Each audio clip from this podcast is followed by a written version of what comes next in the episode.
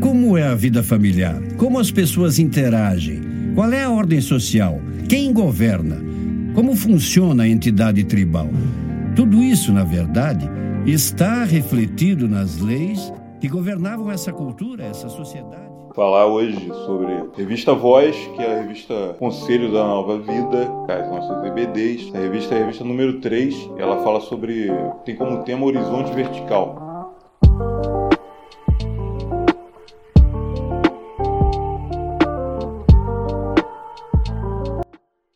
Ela fala sobre os montes da Bíblia, sua representação na nossa vida, na nossa caminhada espiritual.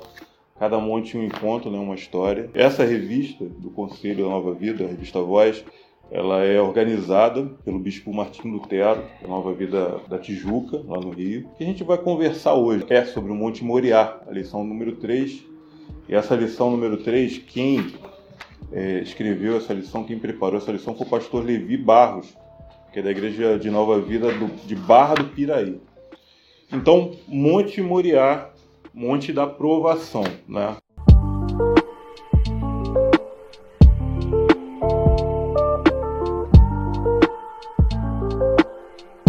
Estou aqui hoje, meus amigos, um casal muito amado, muito querido.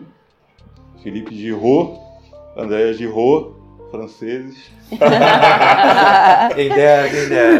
Aqui comigo. E a gente vai conversar sobre isso. Ah, a revista, a proposta da revista já mexeu muito com a gente, né? Desde a primeira aula. Era uma coisa assim que Deus já vinha movimentando com a gente nas nossas pesquisas, nossos estudos.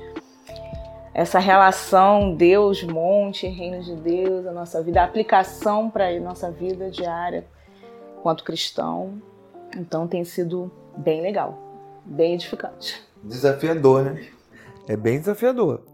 Falar sobre uma história que todo mundo já conhece, trazer a aplicação dela para hoje, para quem está nos ouvindo, fazer essa reflexão é desafiadora, porque a gente tem a, a sensação de que não vai se repetir. A história de Abraão não, é, foi, foi só uma história, né? não tem representação para gente não tem aplicação para gente, às vezes a gente tem essa sensação, esse distanciamento. O cara conseguiu, ele é o pai da fé, né? assim que ele é visto. E sim, falar sobre o monte, falar sobre esse lugar onde ele esteve, vai ser muito legal, vai ser muito bacana, mexe com a gente. A leitura em si, a proposta para a lição mexe muito com a gente. Vamos ver, vamos ver o que a gente consegue pensar um pouquinho. Andréia, você falou de desafio, né? Eu, sempre que eu olho, né, é, alguma história, alguma, sabe, algum texto da Bíblia que fala sobre um monte, né, e aí sempre acontece né, uma coisa sobre o um monte, né? É, eu lembro, a gente fez há um tempo atrás uma série sobre o Sermão do Monte, né? E ali, naquele, naquela série, a gente usou uma representação mesmo de uma subida do cume, que acontece no cume, depois dessa descida, né? No sentido de que o desafio da subida, que é um monte, você tem sim, que subir, sim. né? Então, nem sempre é tão fácil subir um monte. É, o que acontece no cume do monte, que é isso que, sabe, determina, é isso que muda a história, que transforma. E depois a descida, que é o que aconteceu com você lá em cima, você sai dali com uma missão. né? Então, toda vez que eu vejo, sabe, um monte, né, caramba, olha, vamos subir, Deus. vai acontecer algo, e eu vou ter que sair de lá diferente. O que que Deus vai falar comigo, o que que Deus vai me ensinar? E essa essa passagem né, bíblica sobre é, Abraão, ela, ela é muito impactante pelo que Deus provou a ele, né? E assusta as pessoas quando a gente chega no Evangelho, né, que eu não nasci, eu, eu não cresci ouvindo essas histórias. Felipe cresceu ouvindo essas histórias sobre os patriarcas, mas é assusta como assim Deus pede essa situação para Abraão. E o que, que eu vou aprender com essa situação? Como que eu vou aplicar isso na minha vida? Isso tudo é desafiante, mas também é muito poderoso. É um ensinamento muito poderoso. Cara, você fala de uma, de uma parada que eu, eu não parei para pensar nesse monte, né? Que é o Sermão do Monte, onde ele vai acontecer, e a gente introduziu na semana passada, né, montes, a gente vai falar alguma coisa sobre as pesquisas de Mike é, Heiser, né, e ele comenta sobre é, é, esse misticismo, né? Você vai falar de monte, alguma coisa vai acontecer, né? Monte é o sobrenatural. Então é a ideia de, do autor falar um pouco sobre o, o sobrenatural. Eu nunca parei para pensar no episódio do Monte das Oliveiras, exatamente no cume e descida, que tem tudo a ver, né? Tem muito a ver com essa intersecção do reino de, dos céus, aliás, do céu e a terra, né? Então exatamente esse cume onde Deus ele se manifesta é, de maneira muito emblemática, muito simbólica e muito sobrenatural também. Eu nunca parei para pensar. Na minha visão, eu descartaria, né? Porque o próprio Deus, na figura de Jesus ali, para mim dispensaria essa análise, mas é perfeita, é uma análise que acontece a intersecção desde o Éden, que é o lugar, o jardim de Deus é instaurado ali, aí tem essa figura toda, você que tiver curiosidade, vai estudar um pouquinho sobre isso, é muito legal. E repete-se em vários, vários outros episódios do Monte. A subida que não é fácil, chega lá você tem essa revelação, essa intersecção, e não é nenhuma idolatria, apologia, suba o monte, porque só lá que Deus fala, mas eu nunca tinha parado para pensar nessa representatividade do caraca, do, do sermão do monte. Eu dispensaria, porque o próprio Deus está ali e nos ensinando na figura de, desse Deus homem, né, através de Jesus. Falei, não, por quê? Né? Para quê? Óbvio, faz muito sentido. Fiquei agora é, refletindo agora, faz muito sentido, é, né? Tanto é maravilhoso e interessante que na primeira aula a Elaine, né? É, para quem não conhece, Elaine, esposa do Giovanni aqui, ela lembrou dos estudos sobre o Sermão do Monte. Foi. E a gente estava iniciando com a primeira aula e ela lembrou e falou algumas coisas. E aí, como está tudo reunido aqui, monte, monte disso, monte daquilo, vários nomes, a gente só agora sintetizando tudo isso, pensa quais são esses ensinamentos e que não cessaram no Não Antigo cessaram. Testamento e que permaneceram no Novo Testamento através de Jesus e estão até hoje aí através da Bíblia pra gente. Sim. A gente vai ter também lá na frente uma lição sobre o Monte Iremos. Se não me engano, Sim. é esse, que é o, onde aconteceu o Sermão do Monte. Aham. Né? Isso. Enfim, é, é um encontro, né? É realmente isso, a subida do desafio, é a prova, o teste, né? E a gente vai falar sobre- bastante sobre o teste hoje. É, o cume é o lugar do sobrenatural, cara. Exatamente. Sobrenatural acontece ali. E dali você não sai mais o mesmo. Quando você desce, já é outro. E você sai com a missão. Vou subir monte agora. Vamos? Vamos subir agora? É, é bom para o nosso ouvinte entender que a gente não está descartando em nenhum momento a possibilidade habitual de subir o monte físico, né? Sim, sim. De dia, de tarde, de noite, em caravanas, como todo mundo conhece de modo pentecostal tradicional, né? Não estamos descartando, Não. mas a gente está deixando muito claro que esse lugar de intersecção, de encontro, pode ser no quarto, né? Sim. Pode ser no, no secreto, no A particular. sua intimidade Isso com tem que Deus. ficar muito claro. Sim. E descer desse lugar, sair desse ambiente, é sair refletindo como Moisés refletiu, como Abraão refletiu. Ele está cheio dessa glória, ele consegue mostrar o que, que foi causado ali naquele ambiente. É um lugar espiritual. Espiritual. É, vamos então subir esse monte aí, Moriá. Vambora. Bora.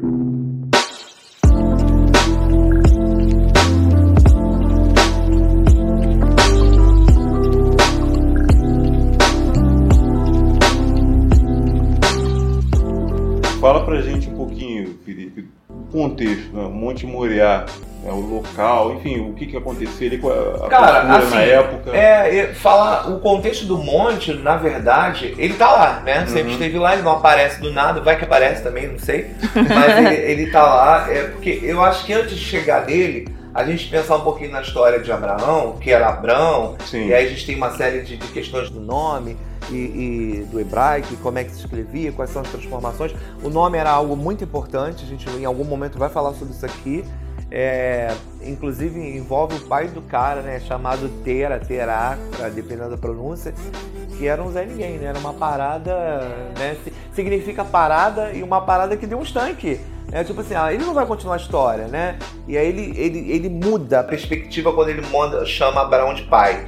Que né? significa pai exaltado. Pai exaltado, olha que hum. espetáculo. Então você, você já tem um contexto histórico aí para Abraão. Pai exaltado, altamente profético. Perfeito, perfeito. É, a gente está falando de Terá, para quem está nos ouvindo, a tradução bem próxima de Terá é parada, como se fosse parada de ônibus, né? Parada de metrô, e aí era uma parada. E cai no, na, na sátira, né? Na gozação para os próprios judeus dizendo que é um atraso, terá é um atraso, né? E aí vai e muda, ele muda o foco e projeta no filho dele o contrário, porque o nome representava muito, a gente vai falar sobre isso.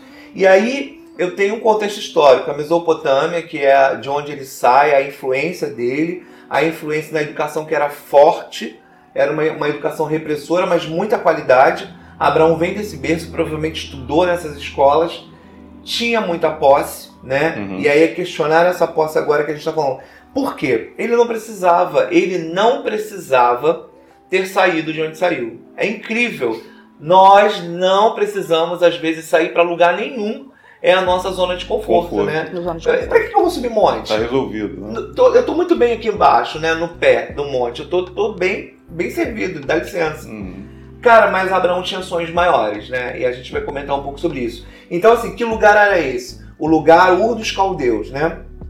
É, caldeus depois é mencionado mais para frente, mas Ur, Ur dos Caldeus, o cara ele é, ele tinha tudo. Era uma cidade rica, banhada pelos rios que drenava toda a cidade, mantinha a agricultura. Ele tinha muitos bens.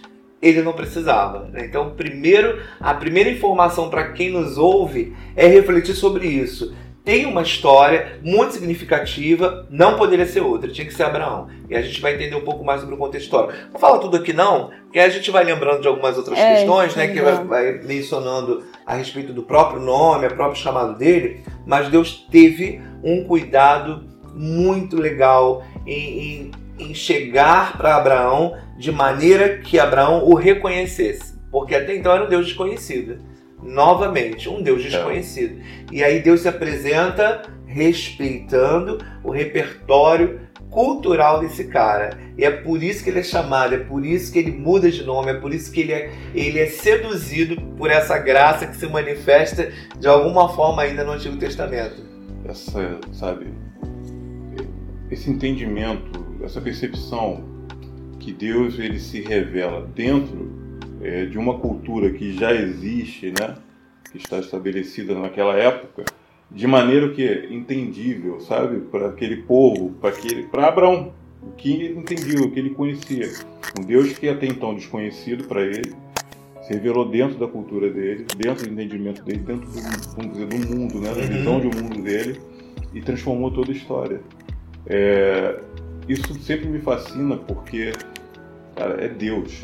É Deus. É, acima e além de qualquer coisa que a gente possa imaginar, não é nem conhecer, porque a gente, ao, ao máximo que alcança a nossa imaginação, Deus é além disso. Além disso.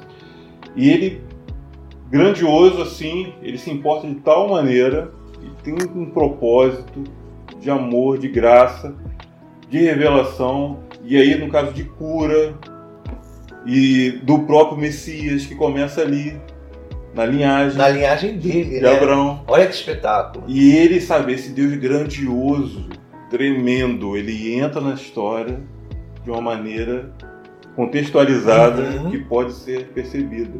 E assim, ao longo de toda a Bíblia, sempre, são várias eras. Toda, né? toda. São várias toda. eras retratadas ali, vários povos, vários períodos, várias culturas.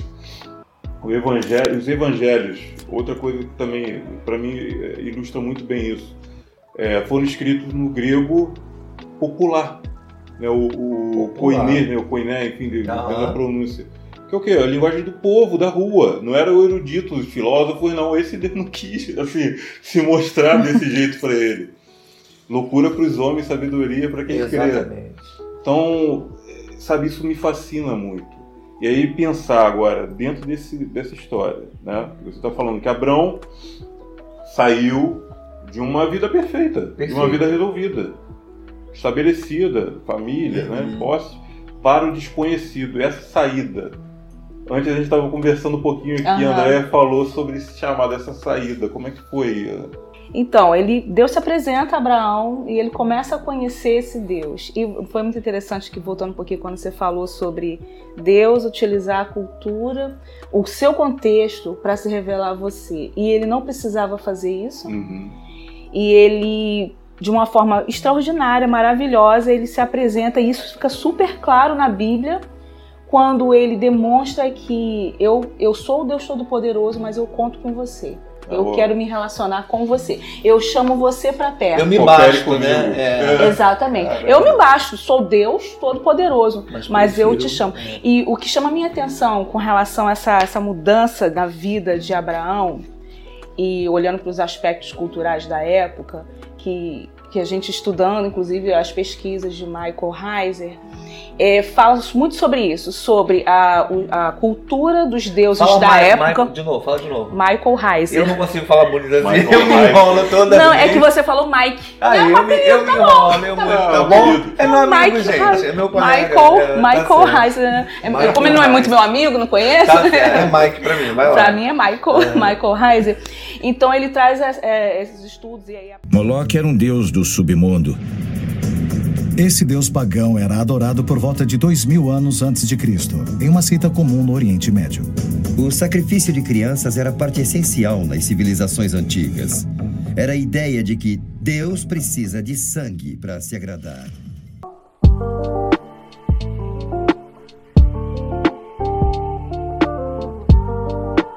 própria Bíblia nos mostra que, que a cultura dos deuses daquela época fazia o seguinte com o ser humano. É, Exigia. exigia. E exigia nos lugares altos, nos montes. Uhum. Traz o seu sacrifício para mim. É, eu exijo, né? A cultura dos deuses, da- dos ídolos A daquela época. imaginação popular. Exatamente, né? o que norteava o imaginário, o que norteava mito. as práticas, o mito, o que, o que dava direção à vida das pessoas que acreditavam naqueles ídolos e deuses. Uhum. É, eu vou levar um sacrifício a esse Deus, mas eu, eu tinha um limite. Eu, eu entregava o sacrifício e voltava, sozinho, sem relacionamento. Ou seja, os ídolos, e culturalmente, e naquela época ficava claro que ele queria o sacrifício, ele não queria o ser humano. Uhum. E a gente falou muito sobre isso na primeira aula. Eles queriam. E Deus vem chamar Abraão para tão para perto, mesmo que depois, é, a- fazendo as promessas, falando sobre o Isaac que viria, falando sobre os planos de Deus maiores do que ele poderia imaginar a respeito do futuro, né? de- Dele ser pai de muitas nações, Abraão. Então Deus vem mostrando que eu quero você comigo Não o seu sacrifício. não o seu sacrifício. E aí a gente tá falando que a gente tava falando também um pouquinho antes, eu tava assim, gente, é mesmo, uma coisa bate com a outra, uma coisa liga com a outra, biblicamente falando, confirmando as pesquisas dos teólogos e dos pastores na área que é, Deus chama Abraão para isso, para ele sair de um local é, de conforto, digamos, que é, de mesmice, por que não, né? De de tô acostumado, como o Felipe tava falando a respeito da cidade. Gente, se eu estiver falando confusa, vocês me cortam, Não. tá? Porque Não, às vezes eu vou ótimo, tá viajando ótimo, e não vou falando sobre. É, eu vou falando um monte de coisa. Tá muito bom. tá E muito aí bom. eu vou li- linkando com outras coisas na cabeça, sabe como é que é mulher, Mas né, dá gente? A gente tem uns links diferentes. de né, eu-. Exatamente. Nem sabia que tava conectado, né? Então, Deus vem mostrando essa proximidade, mostrando Abraão, eh, se revelando a Abraão e ele vai conhecendo a Deus. E o ponto alto desse relacionamento que chama a nossa atenção é o pedido dele desse sacrifício. A gente está falando Uhum. por que, que Deus provou a fé de Abraão nesse ponto. A criança como uma oferenda a um Deus é inconcebível em nossos dias, mas era concebível no mundo antigo.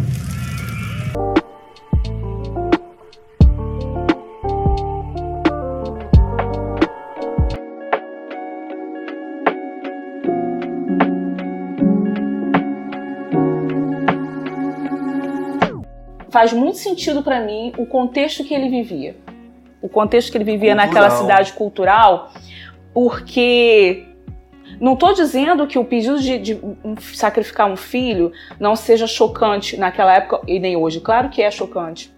Mas é, a perspectiva de Abraão, a perspectiva daquelas pessoas quando sacrificavam crianças pequenas, uhum. que era uma coisa prática. Tinha um Deus que exigia tinha isso. Tinha um Deus, né? que se não agora o nome não tem algum lugar, mas tinha um Deus que exigia isso. O sacrifício. Moloque. Moloque, exatamente. Moloque. Moloque. É, o sacrifício de crianças. Era comum. Era, era muito comum. comum. E, e os, é, os achados históricos, né, arqueológicos, já provam vários caixonetes de crianças, crânios e corpos, né? Em quantidade. De criança, nessa mesma região em uhum. quantidades uhum. absurdas, né? Na região do Isso é a importância da arqueologia, é. né, do turismo, Sim, que eu gosto muito. Mais. Mas, enfim, é, é muito assustador essa parte, mas era uma coisa que fazia parte da realidade daquele povo daquela época. É, essa prática. Aproveitar essa, esse gancho da cultura, que a gente volta no respeito à cultura, na identificação dela, para que esse Deus seja apresentado a Abraão, e André comenta aqui sobre esse sacrifício, já vem do início, né? Porque é, Deus se revela a Abraão de maneira que ele é, é convencido, é seduzido para se tornar alguém que tem fé. E aí a gente tem aqui a ideia de que a fé ela não anula de hipótese nenhuma as perguntas. A primeira, a primeira relação de Abraão com esse Deus é fazer pergunta.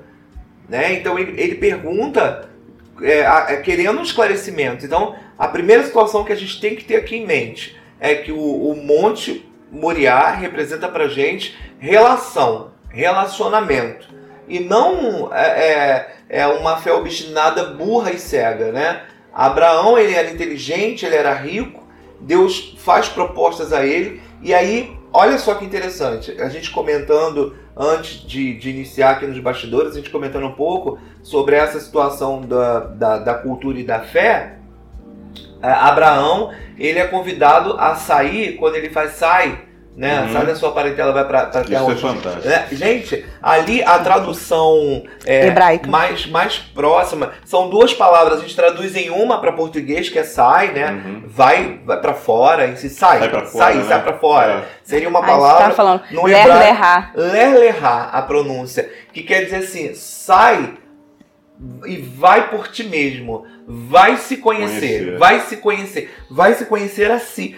Então, é, voltando à fé, né? O que, que é a fé? É o ato de se conhecer, né? Eu, não é conhecer a Deus, porque é, naturalmente nós já somos inclinados, nós somos seduzidos ao sobrenatural. O homem tem uma essência que procura por esse Deus, né? Mas eu me conheço, né? Então você comenta aí sobre a, algumas escolhas que a gente faz logo no início, lá na criação, é, mas eu preciso me conhecer. Então Monte Moriá ele, ele é um teste, não para Deus provar quem ele é, mas é para o homem provar a capacidade dele de armazenar essa fé. Assim que Isaac cresce um pouco, Abraão recebe essa ordem de Deus para sacrificar o próprio filho. Suba a montanha, construa um altar e sacrifique seu filho.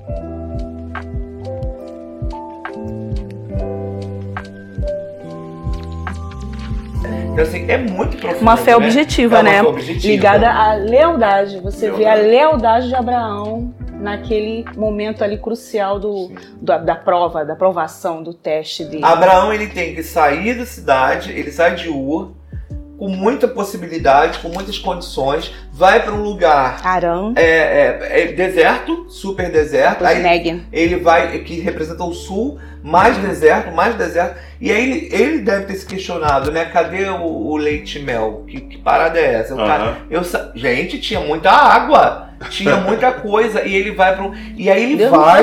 Ele volta depois, desesperado com cada fome, ele volta para o Egito. E aí ele continua a caminhada dele. Cara, ele tinha sonhos maiores, né? Ele sabia, no fundo, no fundo, que não eram as condições físicas e terrenas e econômicas que o prendia. Ele tinha sede de sonhos maiores que estavam sendo cumpridos em Deus, esse Deus que ele conheceu. Então ele vai, ele vai para o deserto e ele cumpre ali. Aqui a gente anotou algumas, alguns nomes né, que vêm é, é, do hebraico, mas só para fazer alusão que o Senhor se revela a ele de maneira que ele entende. E aí fechando, ele está dentro de uma tenda, ele sai dessa tenda, Deus fala assim, ó, vem cá que eu vou te mostrar qual é a parada. Olha. Deus toca, aí. Deus aí sim, não, a gente pensar que não é riqueza que uhum. prendia Abraão. É, Deus sabia onde mexer com Abraão. ele não podia ter filhos. Uhum. Ele não podia ter. Era ele ou a mulher dele, alguém ali na parada não podia ter filhos. E Deus falou assim: olha para o céu, se você conseguir contar, você vai conseguir saber pelo menos um pouquinho do que vai acontecer com você. Você vai ser pai de uma galera tão numerosa quanto as estrelas. Né? Então, assim, aí, aí pronto, cai a ficha de Abraão. Aí cai né, é, toda a, a noção de desse relacionamento com esse Deus incrível, né? Eu não sei se Fé subjetiva. É, falar sobre Confiança dele nesse Deus, nessa promessa. Interessante que a arqueologia já encontrou alguns documentos jurídicos dessa época uhum. que diz respeito a a questão da mulher, né? Que se a mulher, porque naquela época acreditava-se que só se não tivesse filho, a esterilidade era era uma coisa que acontecia só com a mulher. Era Ninguém pensava que, era, que poderia né? ser o homem. Nunca. Então, juridicamente, lá, os, os dispositivos legais diziam que o homem, quando é, se relacionava com a mulher ele, e ela não desse filhos para ele, ele poderia abandonar. Ele poderia abandonar legalmente, não ia ter nenhum problema legalmente, socialmente, Afinal, porque ele estava dentro da lei. Ah, ela não me deu nenhum filho, vou, vou abandonar ela. Mas ele não abandonou Sara ele continuou amando Sara, ele continuou, é, mesmo que trouxesse algum desprestígio para ele social por não ter o filho, que era algo muito marcante. Aí Deus vem e promete exatamente aquilo que talvez é, muito provavelmente era o que mais mexeria com ele, ter o filho da promessa que Deus prometeu. Deus prometeu, Deus curou Sara, ou curou ele, enfim, veio o filho da promessa. Aí Deus pede esse filho Caramba, gente, algo que demorou, algo que ele lutou, algo que ele deixou de lado quando ele escolheu ficar com Sara sem abandonar ela, né? Tirando aqui, aqui abrindo entre parênteses aquela parte lá que ela arrumou lá com a Agar, mas enfim. É, Deus vem, vem e pede, né? Prometi, pedi e, e, numa linguagem, numa perspectiva que ele testa, entendeu. Né? E Vamos agora testar. testa. É, você falou sobre lealdade, né? É, eu entendo lealdade como estando além da, da obediência. Além da obediência. Porque é um compromisso, cara. É uma é aliança. Um pacto, né? É um uma pacto, uma pacto. aliança. E aí, é, você falou, né, desse, pulando nesse, vamos dizer assim, da, da história, mas o, a parte mais obscura, né, da história. A gente precisa entender o seguinte, é, eu falo muito isso em casa, né, às vezes é, os heróis né, da fé, tem lá a galeria em Hebreus, Abraão está lá e tudo mais. É, todos aqueles homens, mas foram homens conforme nós somos. Exatamente. Humanos. Com seus altos e baixos, com suas histórias estranhas, uhum. histórias vergonhosas, mas que chegaram num ponto de teste do que o Felipe está falando, do conhecimento, não só de si mesmo, mas de um pleno conhecimento de Deus Exatamente. e do propósito de Deus para eles, e que isso mudou a vida deles completamente. É claro que não se tornaram perfeitos, mas foram transformados. E, e mostrar o caminho das pedras, né? o acesso a Deus. Então, esse caminho das pedras é exatamente o que? Abraão, poxa, tudo isso. Ele recebeu a visão de Deus, o chamado de Deus, ficou fascinado por Deus, que o Deus que se revelou a ele dessa maneira e mostrando para ele, sabe, esse propósito tão lindo e tão grandioso de uma maneira impossível para ele. Impossível. E ele segue a história, ele obedece, sai para se conhecer e conhecer o que Deus tem para ele. E só que no meio do caminho acontece, tem aquele episódio lá, faraó no Egito com, com Sara, que ele Sim. mentiu, ele foi covarde. Teve outros episódios, tem um episódio com Agar, que ali ele abusou de uma serva. Uhum. E aí gerou Concordo. uma Concordo. outra criança que não era que Deus prometeu. E foi uma decisão dele, exclusiva dele, que Deus não mandou fazer. Uhum. E existem consequências até hoje. E até é. mesmo hoje, o Monte Moriá, que é onde está a, o templo, né, a mesquita é, é, muçulmana, o Domo da Rocha, aquela coisa, é aquele localidade ali. Uhum. Então você vê como que isso, uma decisão errada, continuou com uma, é, é, é, uma consequência ainda. Agora, tudo isso para nos mostrar o que? Esse momento de teste, além de definir quem Abraão é, no caso, né, é, o que Deus quer para ele, serve para mostrar também, olha, é, tem essa história aqui de Abraão. Aconteceu isso, ele falhou, falhou aqui, falhou aqui, mas foi transformado aqui e seguiu. Eu tenho alguém que vai chegar para vocês, que eu vou enviar para vocês e que vai ser perfeito. Não vai falhar. Que não vai falhar, que é melhor do que ele. Abraão percebeu que Deus providenciou um sacrifício animal para que ele não tivesse que fazer um sacrifício humano. Então, quando chega ali no teste, né, no monte, e aí Deus todo esse chamado, aquele processo com Isaac, a gente também estava conversando aqui antes, uhum. dessa subida, eu fico imaginando isso, né? Isaac ali perguntando, né, e tal. E ele, antes de Uau, subir, ele deu ordem pro servo. Foi. E falou o quê? Ele falou que ia voltar com o Falou, menino. nós voltaremos. E Deus tinha pedido para ele matar Isaac, o filho da promessa. Abraão estava enganando alguém ou estava acreditando em alguma Então. coisa, né? E olha, eu fico imaginando isso. Gênesis 22, ele falou claramente. né, eu e o menino, eu e o rapaz, algumas versões, voltaremos. Olha que incrível. Você vai. Certeza. Você, você comenta de Certeza. testes, eu, eu tenho é, uma, uma impressão muito legal sobre Deus na revelação dele para esse relacionamento com Abraão, na verdade. Porque testes, ele vem de uma influência mesopotâmia. Aí todos os deuses então faziam as exigências que de sacrifício e na maioria dos casos ali para a história desse contexto de Abraão era dos filhos. Aí, claro que Deus ia fazer a mesma coisa. Ele, ele tinha que entender com relação a pacto e a compromisso e a fé qual era o envolvimento dele com essa nova proposta de divindade. Então Abraão já tinha influência, ele já sabia que era muito comum subir e sacrificar. Sim. Mas agora eu vou ver se ele está disposto a fazer comigo. Aí é que mora o grande segredo. Deus deixa até o final, até as últimas consequências e fala assim: para, agora eu vou te dizer o que, que me diferencia dos demais. O filho é teu. o filho é teu. Aí né? Deus, Deus arrebenta. E essa subida, muito provavelmente, é, a vizinhança, né? A gente também já viu falar sobre isso em muitos documentários. A vizinhança podia comentar, ou a própria subida, já pessoas descendo que tinham acabado de sacrificar o próprio filho. descendo, né? Pessoas descendo, tipo assim, não tive outro jeito, eu tive que sacrificar meu filho para que o Deus ou o ídolo tal um. a- é, abençoasse a minha família e voltava arrasado sozinho daquele sacrifício Uhum. as notícias na vizinhança, ah, eu sacrifiquei o meu, eu sacrifiquei o meu. E aí Abraão vai, ele acredita, provavelmente naquele momento que ele fala para os servos, ele acreditava que Deus ressuscitaria.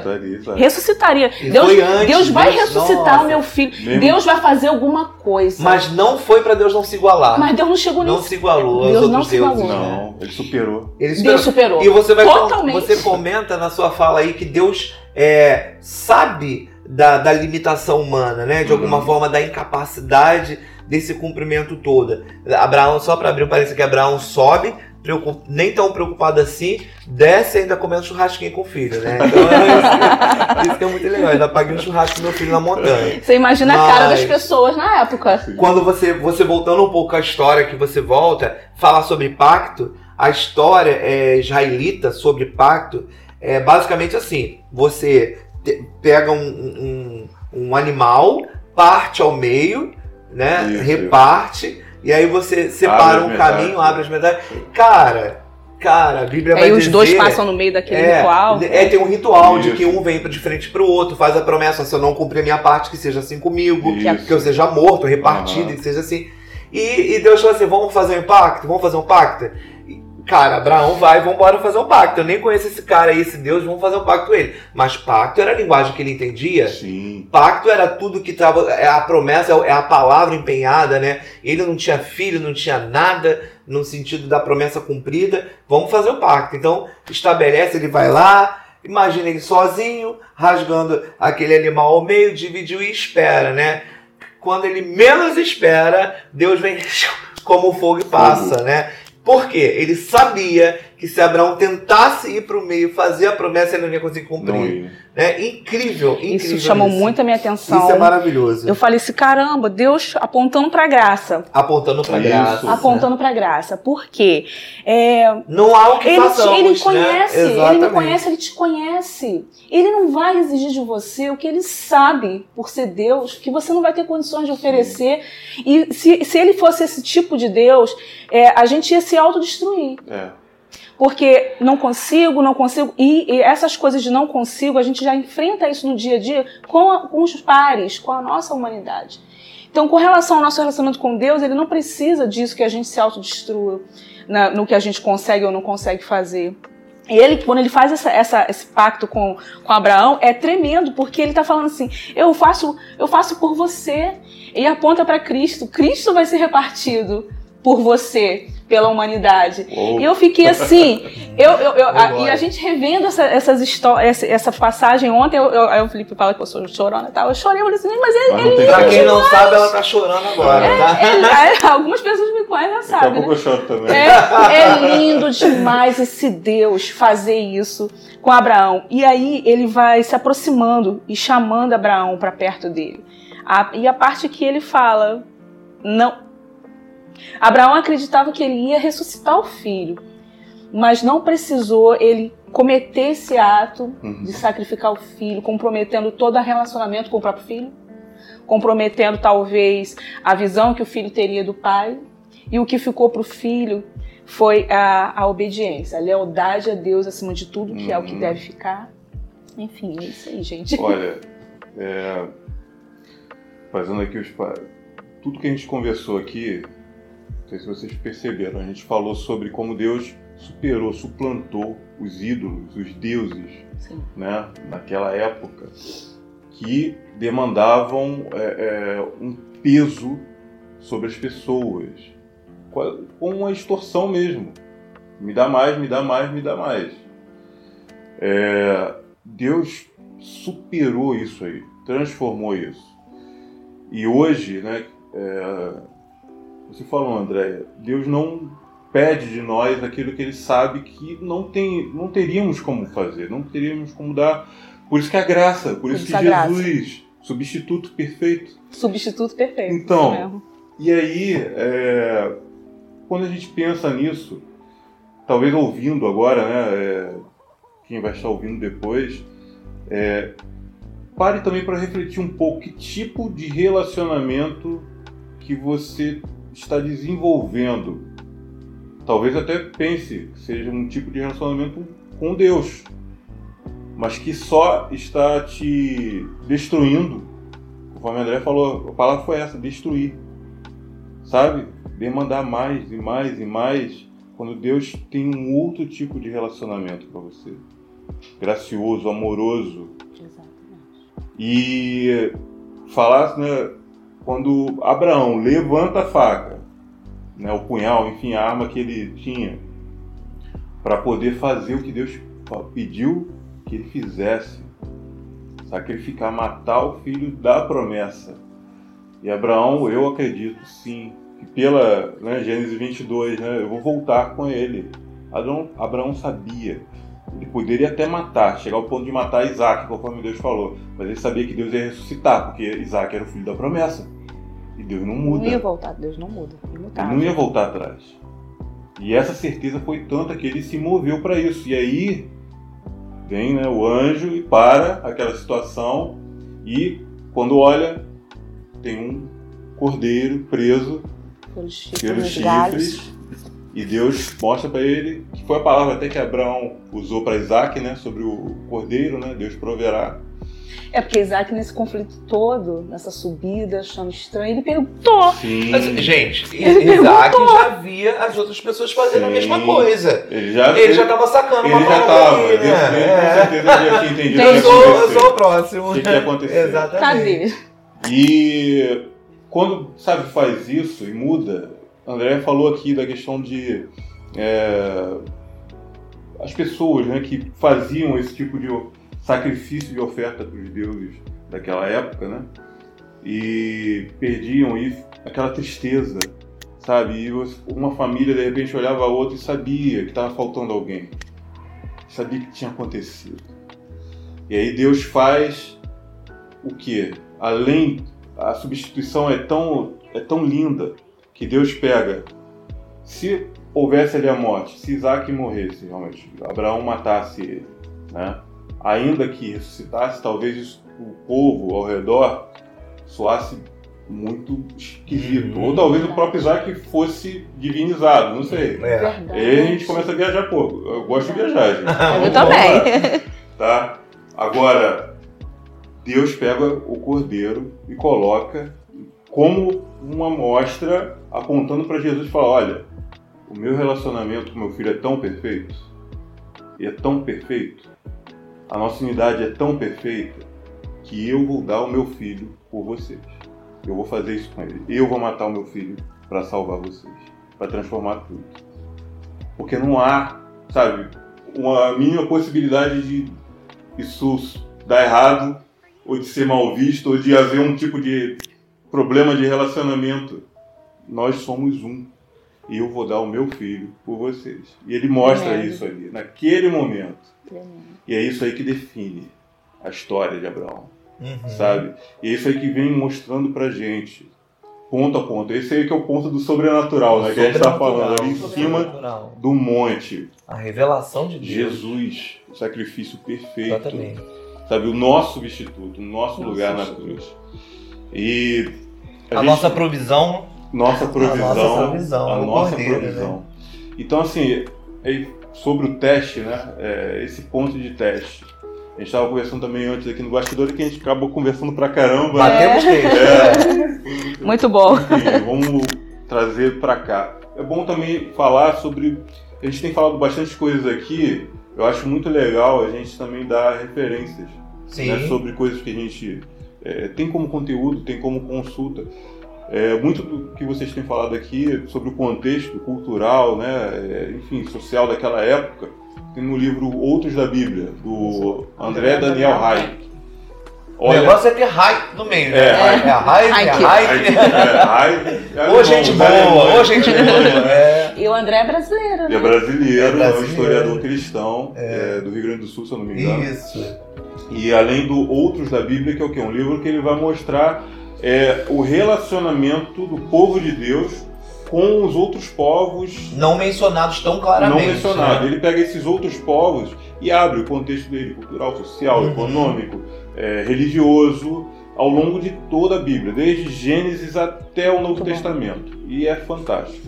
Quem E nesse livro eh, fica bem claro, fica bem evidenciado a, o relacionamento com Deus, a experiência pessoal. A experiência pessoal, A o tempo experiência- todo. Deus pessoal. pessoal. Exatamente. E aí eu quero pegar a tua fala para quem está nos ouvindo agora. A pergunta, você comenta sobre a sua casa, o que você comenta em casa. A pergunta é: o que que você tem construído nesse relacionamento com Deus Uhum. De maneira é, a pactuar com Ele? Como você tem pactuado? Qual o seu pacto? Ou qual o seu Deus que tem pactuado com você? Por quê? Porque eu tenho certeza, Abraão é chamado pai da fé, mas eu tenho certeza que quando Isaac pergunta, pai, cadê o cordeiro? Ele não está perguntando com medo, Não. mas ele está perguntando baseado no ensinamento de fé. Afinal, o pai dele pactuou com Deus que lambeu com chama de fogo aquele Afinal, espaço. ele era a Ele já promessa. sabia, ele já está. é, Isaac, entendam, gente, Isaac não era vítima. Ele era peça fundamental do exercício da fé. Porque o que Abraão falava em casa é o que ele vivia. Então, jamais, jamais Isaac seria levado para subir qualquer monte para entender a presença de Deus sem saber o que estava acontecendo. Ele poderia estar fazendo um tipinho, né? Olha, eu faço parte do processo de alimentar a sua fé. Vambora? Então a pergunta é, pai, cadê o cordeiro? Ou seja, cadê sua fé? Porque eu vou voltar. Eu tô ciente Olha. de tudo que você me ensinou em casa, de que o sacrifício não será eu, né? Isso é muito legal, porque Abraão, ele ama incondicionalmente essa criança baseado no contexto do seu pai. Um pai que transferiu para ele a responsabilidade de amor, de um nome que De seria pai das da nações. história. Tinha um pacto, tinha um pacto, falou assim, ó, você vai ser pai de muitas nações. É, já tinha tido Isaac, é, Ismael numa condição que não era a ideal. Isaac sabia. Isaac sabia disso tudo. Isaac sabia disso tudo. Então ele pergunta, pai, onde está o cordeiro para o sacrifício? Ele não está perguntando assim, estou morrendo de medo, Uhum. você vai me matar. Ele está dizendo assim, estamos juntos até o final? Vai acontecer uma parada aí, não vai? Você E tá com fé, né? Exatamente. Você tá fé, né? Você tem fé, não tem? Porque eu tenho, você me ensinou. Então eu acho que é, Isaac apresenta o grau de fé que ele vai alimentando na relação do pacto de um pai, de uma casa, de uma família, inabalável, né? Incrível. Isso tudo representa essa escalada, né? Desse, desse mote. né? Não é uma coisa fácil de se fazer. Não é uma coisa assim simples. É, requer de você uma dedicação, um empenho da sua fé. Você empenhou a fé. Tanto a, no aspecto subjetivo quanto no, no aspecto objetivo, quando você vai obedecer a Deus, obedecer, vou obedecer. Deus me pediu isso e eu vou obedecer ao Deus pessoal. Uma conclusão que a gente chega estudando é que a fé não consegue ser desenvolvida em zonas de conforto. Não é no pé do monte. Por isso que Deus como. pede para subir no monte e fazer esse sacrifício Você vai desenvolvendo passo a passo até a subida final dele. E aí entra no ponto que eu acho que a gente estava conversando aqui sobre o teste. Né? Eu tava, a gente estava conversando. Uma outra referência também, né? O pessoal que está ouvindo, quiser pesquisar, tem no YouTube é, The Bible Project, né? o projeto Bíblia, né? traduzindo assim livremente. É um pessoal que é, produz vídeos curtos, 5, né? 6 minutos, e com ilustrações, animações, um conteúdo fantástico, fantástico. É, legendado e já tem muitos vídeos também já dublados para português. Então, entra, depois procura The Bible Project, eles também trabalham com Michael. É, é isso? Heiser. Heiser. Heiser. André é, é a nossa tradutora. alemão. Alemão. E, enfim, procurem porque vocês vão gostar muito. Então, é, o que eu vou falar aqui tem né, em um desses, desses vídeos deles, é a questão do teste. A gente pode encarar essa, o teste que Deus propõe aqui, né, nesse e a gente vai falar hoje sobre o Monte Moriá. Mas enfim, cada monte né, representando Uma a nossa vida proposta, espiritual, né? para a gente também, nós somos testados sempre. Sim. E é uma coisa, ah, Deus quer saber né, se você é bom ou mal, não é isso, Deus já sabe. É, mas a gente não sabe. A gente não A sabe. gente não A gente sabe. não sabe. O teste é para nós mesmos. E, e é o que Felipe falou. É sair da zona de conforto. A fé só é desenvolvida fora da zona de conforto. E a imagem é o seguinte: imagine que diante de você, e aí vamos falar aqui sobre Abraão né, e Isaac, é como se abrissem é, diante deles duas portas, dois portais, vamos colocar assim. Um sendo um portal, uma porta do teste, e outra sendo uma que seria uma trapaça, uma pegadinha, vamos colocar assim, né? Boa. É, essa do teste, que é a que Deus abriu, né? É, você olha para dentro dela, é uma fornalha, tá pegando fogo, tá fogo lá dentro, fogo. Se você, você sabe que você vai se queimar. Não é atrativo, ela te dá medo, tá? A outra é um ambiente mais confortável, talvez assim um pouco é, é, desconhecido, aquela coisa misteriosa, né? Que é, talvez atice sua curiosidade, te seduza de alguma maneira, né? Você não sabe exatamente o que tem ali, mas é mais agradável, né? Essa é a trapaça, porque Pegadinha. você está confortável, você está indo ainda que curioso, mas você sabe que não vai ter nada, sabe? Possivelmente ali, aparentemente, você está entrando num lugar que não te oferece algum risco eminente, conforme você já viu que está pegando fogo dentro da outra porta. E aí você não quer entrar nessa outra porta. E a fé está exatamente nessa porta, aonde tem fogo dentro. Tem uma passagem bíblica que diz assim, ó, sem fé é impossível agradar a Deus. E é esse Deus de Abraão. Aí você imagina comigo, eu tô nessa porta do Maiomeno, né? Aham. Aí é tudo raso. Deus até pode, ele pode estar ali tramitando como os outros deuses da Mesopotâmia e os demais que estavam atormentando a vida de muitos ali e fazendo exigências absurdas, mas era dentro de uma zona de conforto, Uhum. por incrível que pareça. Agora, se eu estou na porta do fogo, eu estou disposto a conhecer mais.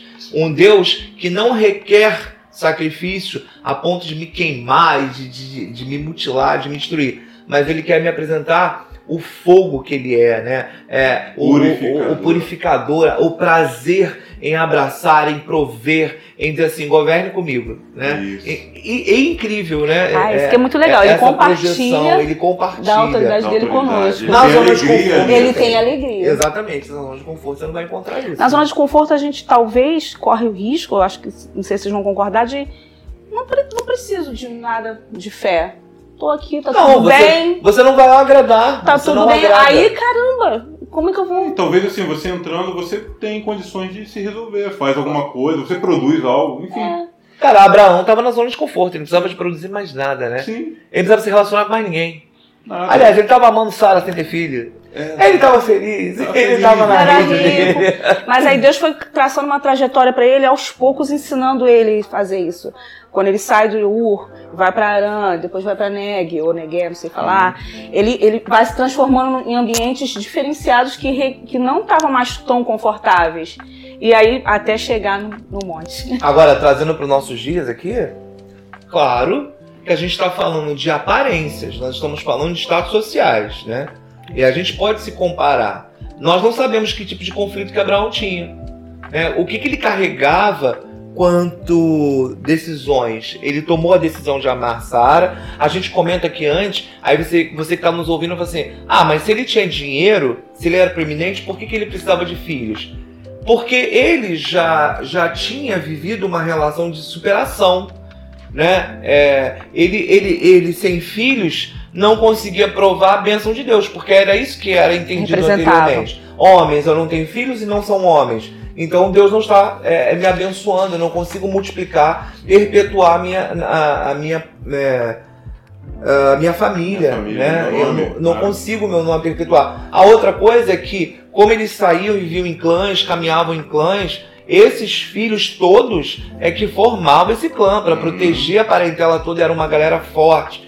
Era, era também, é, de acordo com alguns estudos documentais, uma forma de se pegar empréstimo, né? Então você podia É. pegar emprestado para aplicar no seu negócio, porque você tinha uma família, uma geração que respondia por você. Sim. Caso eu morresse, Cara. meu, a garantia. Abraão não tinha. E ele já tinha vivido. É, se você comparar hoje com as pessoas com deficiência, a- as minorias né, perseguidas, vamos dizer assim, hoje deficientes, nós temos as pessoas com deficiência. A superação faz com que, de repente, esse deficiente olhe para trás e fale assim, cara, tá, tô bom, eu já consegui muita coisa. Abraão não precisava, ele já estava é, se auto-bastando nessa relação toda. Uma Mas- zona de conforto. Deus sabia que dentro dele tinha um conflito para ser resolvido. E nós temos, né? O ser humano, é, de vez em quando, ele se pega nesse conflito interno que só é saciado por um Deus. E aí esse Deus chama Abraão. Fala para ele assim: olha, eu vou te tornar pai. Eu sei que isso acaba com você. Mas eu tenho certeza que o plano de Deus, embora fosse perpetuar a geração de Cristo, né, a linhagem de Cristo por Abraão, mas era mais, era para acalmá-lo Uhum. é para aquietá-lo. E aí Deus mata um é, dois coelhos com uma cajadada só. Então ele dá, ele propõe uma geração é, salvífica em Cristo Jesus, uma linhagem salvífica, e diz para Abraão assim: aquietei tua alma, querido. Você agora resolvi seus problemas subjetivos, né? Você tá calminho agora? Eu sei que você não queria dinheiro, Que eu sei que você não precisava de experiência. nada. E, e ele tem um relacionamento E você Deus, imagina né? a repercussão na época, né? Depois disso. O evangelismo foi muito melhor aquele Ah, dia. mundo. gente. Ué, tanto é que as pessoas começam a fazer suas orações, o Deus de Abraão, O Deus de Abraão, Isaac e Jacó. Gente, né? glória a. Deus. É muito bom. Olha, só para deixar claro que eu falei aqui das duas portas, tá? A porta da trapaça não é Deus que abre. ah, claro. Eu já vamos deixar claro. Não, é bom falar porque assim tem, né? Enfim. Tudo tem relação com as nossas escolhas, Sim, são né? escolhas. E, é, olha, os propósitos né, que Deus tem para cada um de nós. E nós estamos, chegamos em pontos da nossa vida é, que são pontos de definição realmente. É, são isso, na nossa caminhada espiritual, que é, são montes, espiritualmente falando Exatamente. esses encontros, o desafio e ah, o teste. Então, se você entender que a porta da fé, da lealdade, da aliança é a porta de fogo, e que é um pouco o fogo que não te queima, mas te refina, te purifica, vai queimar a palha, mas vai purificar Mas que é o ouro. bom, né? O que é importante. É esse fogo. E você não ter medo de entrar por essa porta, sua vida nunca mais vai ser a mesma. E a outra porta da trapaça, que sim, Satanás abre uma porta de trapaça. Sempre pra gente, sempre uma opção diferente. Ele fez isso desde do Éden e conseguiu trapacear Adão e Eva. É, fez isso. A- Abraão podia escolher simplesmente, tá louco, não vou fazer isso, vou matar meu filho. Ele podia ter ficado com né? Ou, por ali. ou é, né? entender e, e pela sua própria força Parava a história ali. resolvi aqui outra história. Satanás fez isso com o próprio Jesus no deserto. Haviam também duas portas ali. Jesus saindo do fogo, porque tem fogo dentro de Jesus. Seus olhos são, têm chama Glória de fogo. a Deus. Jesus entrou pela porta do fogo. E, sabe, a gente precisa ter esse entendimento. Sim. É, o monte da aprovação, né? Que é o tema hoje, Moriá, onde aconteceu tudo isso que a gente está conversando aqui. E se deparar, sabe? Pensar, porque, não sei, quais são as escolhas que têm ah, surgido à minha frente? É, entrar na porta de fogo não é uma coisa que eu estou falando só simplesmente simbólica. É algo que são atitudes que é, é, vão contra a sua natureza humana. E aí, é perdão, sabe? Não desejar vingança, amar o inimigo, tudo que Jesus ensinou no Sermão do Monte. No Sermão do Monte. é, é a porta de fogo. Porque isso vai te refinar e vai te fazer ser mais parecido com ele, porque você vai pegar fogo por dentro. Glória a Deus. Sabe? Então. Ser parecido com ele. É, é isso, esse é o objetivo sempre, ser parecido com ele. É, a gente vai falar muito sobre o Antigo Testamento, né? É, tem muitos montes, né? muitas representações é, de montes no Antigo Testamento. E eu quero convidar quem está ouvindo a gente a olhar para o Antigo Testamento, não só simplesmente como ah, um fato né, histórico, né, uma história que aconteceu. Olhe e procure Jesus em cada uma Isso dessas aí. histórias, porque ele está ali. Isso. Desde o Éden, Jesus está ali. Ele está se revelando de maneira graciosa e poderosa em cada uma dessas histórias, em cada um desses personagens, cada um desses homens e mulheres. Então, é, eu quero te convidar a ler a Bíblia com a gente, sabe, a mergulhar nessas lições, aprendendo com aqueles heróis, aprendendo, sabe, com homens, eu falo heróis, mas homens como eu e você, é, mas vendo Jesus, sendo, a- sabe, tudo aponta para Jesus, tudo. Fala aí, Silvio. Não, é, Não. eu- a gente tá caminhando pro final e eu vou de ficar falando muito aqui. Mas eh, enquanto você fala, eu, a gente tem uma, um, um total aproximado de 12 montes, né, representados aqui. Aí você vai falar sobre a, a escolha, o teste, a vida da gente. Aham. É, a pergunta é a seguinte: a gente tem Monte Sinai, Monte Moriá, Irmão, Carmelo, um monte, um monte de monte. Né? Um monte de monte de monte. monte. É, eu preciso subir qual? Eu acho que eu não preciso subir nenhum desses. Eu preciso subir o monte Lelerar. Eu tenho que subir algum que eu diga assim: olha, o monte, o meu monte se chama esse. Vem conhecer porque lá eu conheci esse Deus, eu conheci esse Jesus. Então, é, é- é realmente reforçar o convite que você faz, essa reflexão de que tem um monte a ser subido. E não são esses representados. Esses representados, como o próprio nome já nos diz aqui, nos traz à luz alguma revelação que, que teve uma- um, um simbolismo muito forte para o cristianismo.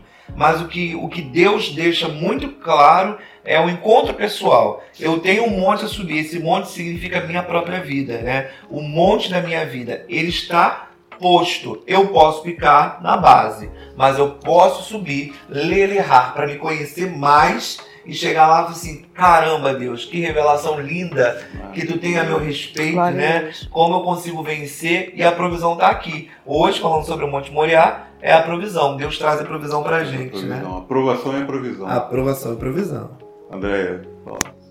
É isso, gente. nem, nem sei. Pausa para sim. choro. Pausa para choro, porque ah, eu choro à toa mesmo e como muitos riem, cada um tem uma forma, né? Mas é é- essa representação, esse estudo é maravilhoso porque mexe muito com, com o nosso entendimento e nos faz crescer no conhecimento, principalmente se a gente conseguir, pedindo ao Espírito Santo que ele pode nos ensinar, como está na Bíblia, a olhar e encontrar Jesus nisso encontrar Jesus para eu saber, tendo a certeza que eu tenho esse acesso, essa, esse relacionamento pessoal. Não é um Deus que quer algo de mim. Ele me quer. Ele me quer. E aí, ele me ensina através dessa aprovação, ele me ensina através desse fogo que eu posso oferecer algo a ele que na verdade retorna para mim mesmo, para meu crescimento, para o meu aprofundamento com o relacionamento com ele. E aí eu quero mais desse Deus. Tamo eu junto. quero mais. Quero subir vários, todos os montes. Eu quero mais. Eu quero mais desse Deus. Tamo junto. Também. Espero que você esteja ouvindo também. Tenha brotado, sabe, no seu coração, queimado Amém. no seu coração. Amém. Um desejo de querer mais de Deus, mais. Ele tem muito mais para nos mostrar, para nos levar, para nos revelar, para transformar as nossas vidas. tá? E isso seja abençoado em nome de Jesus Amém. e que abundantemente esteja conosco, acompanhe aí. Essa é a referência nesse podcast para Aula 3, né? Pro- Aula o- 3. Qual é a data do próximo domingo? Porque vai Próximo depender do domingo. Aula 3, né? É aula 3, Aula a 3. lição Aula 3, não vou três. falar a data porque, enfim. Porque vai depender do vai- uso, é, né? vai De ter quem o usando. uso, é, exatamente. É da lição 3, tá? Da lição 3 da revista Voz, número 3 também, que é Monte Moriá, Monte da Aprovação. Que você possa aproveitar isso, sabe? Os detalhes, possa queimar o seu coração, esteja aqui presencialmente com a gente, participando das nossas classes. Ok? Deus abençoe ricamente. Amém. Um abraço a todos. Glória.